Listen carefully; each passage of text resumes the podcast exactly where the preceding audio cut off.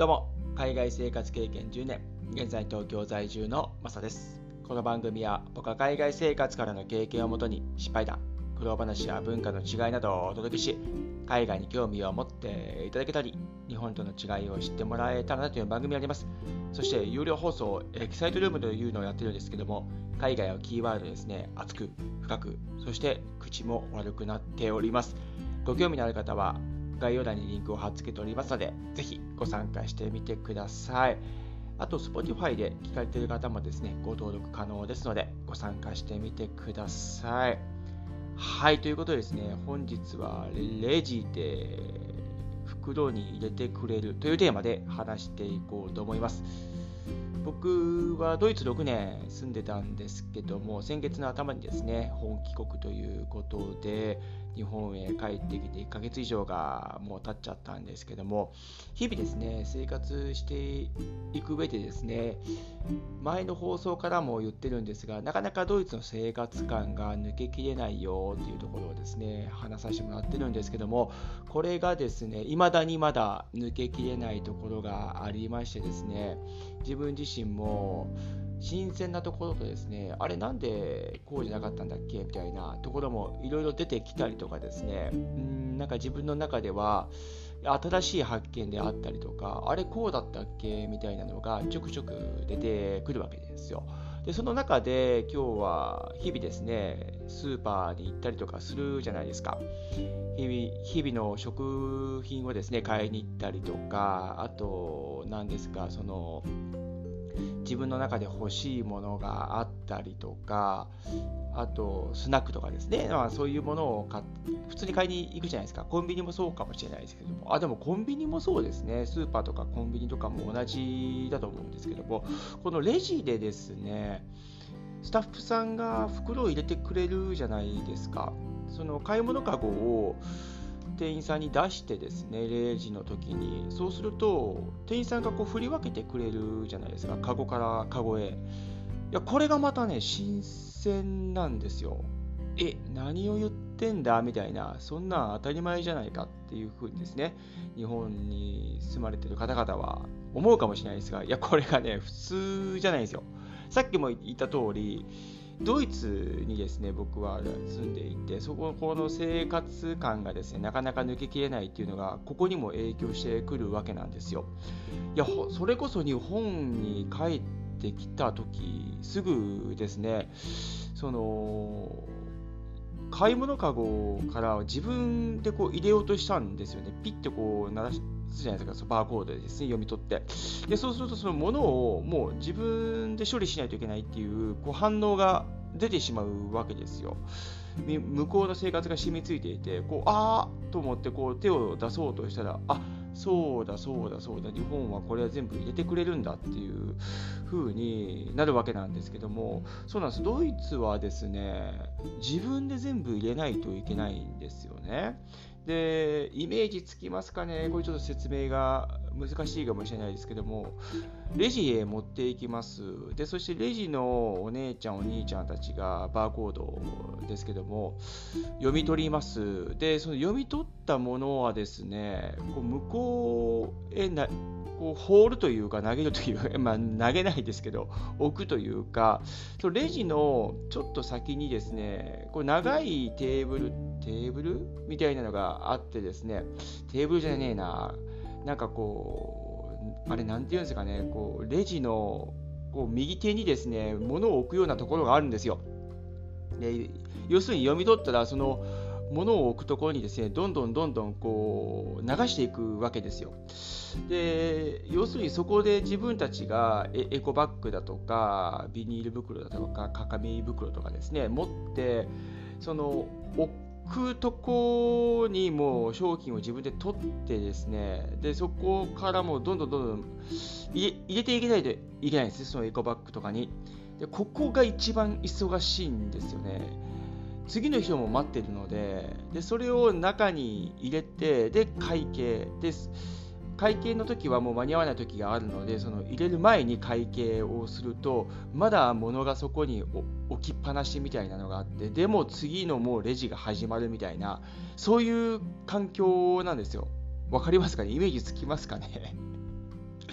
店員さんがバーコードを打ったらその商品を置くところがあります。でそこの置くところへどんどんどんどん流してそこでピックアップしながらエコバッグに入れてでその量が多いとなかなか全部入れ終わらずに会計が始まります。で会計が終わってまだ物置のとこに物があります。でもそれを入れないといけません。で入れていくとですねもう次のレジが始まっておい早くしろよみたいななんかそんな感じでですねもうここがもうレこのショッピングの中で一番忙しい時間帯になるんですよね。でそこのプレプレッシャーもあったりするんですよね。当然何も言わないですよ、その入れるまで早くしろよとかそういうのはないんですけども、ただ結構列でね、並んで、ね、後の人に迷惑かけるってしまうっていうのが、なんか日本人の考えもあるじゃないですか、早くしないと、早くしないとっていう。だからそういうのがどんどんどんどん出てきてですね、もうプレッシャーにしかなかったんですけど、僕はこれは最後の最後までですね、慣れはありますけども、あ、早く入れないと入れないとっていう感じで、ああ、生産終わってしまった、早く入れないとみたいな感じでやってたもんですから、日本へ帰ってきて、それがないわけですよ。日本の場合はもう、レジの人が綺麗にですね、これね、カゴに入れてくれるわけですよ。ありがたい、もう本当にありがたくてですね、で、これを別の場所に持ってって、改めてエコバッグかビニール袋か紙袋かに入れるという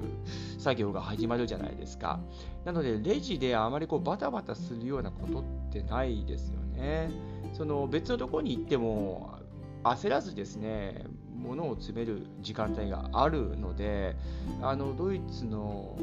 一番忙しいあの時間帯っていうのが 日本に書いてはですねないのでそれがなんかありがたく思えたりしちゃうんですよね。うん、いや本当に最初の頃はですねドイツ行った時はえこれってなんかもうここ大戦争じゃんみたいな。どうすんのこれ。絶対間に合わねえってみたいな。そういう感じでですね、2人いれば全然違うんですけど、常に1人だったので、で約1週間分ぐらいのですね、こう買い物をしていたので、だから物っていうのは一気にね買ってた部分があったのでなかなかこう少量のものをですねパパパッと入れるようなことは後半ですね、あんまりなかったので、前半はね、その生活感が慣れるまでは、どんなもんじゃっていう感じでやってたんですけども、その毎回毎回買い物行くっていうのが、時間がなんかもったいないじゃないですか。だから一気に僕買ってたんですよね。だからその買う量というのが多くなるじゃないですか。その時にもどんだけこれ、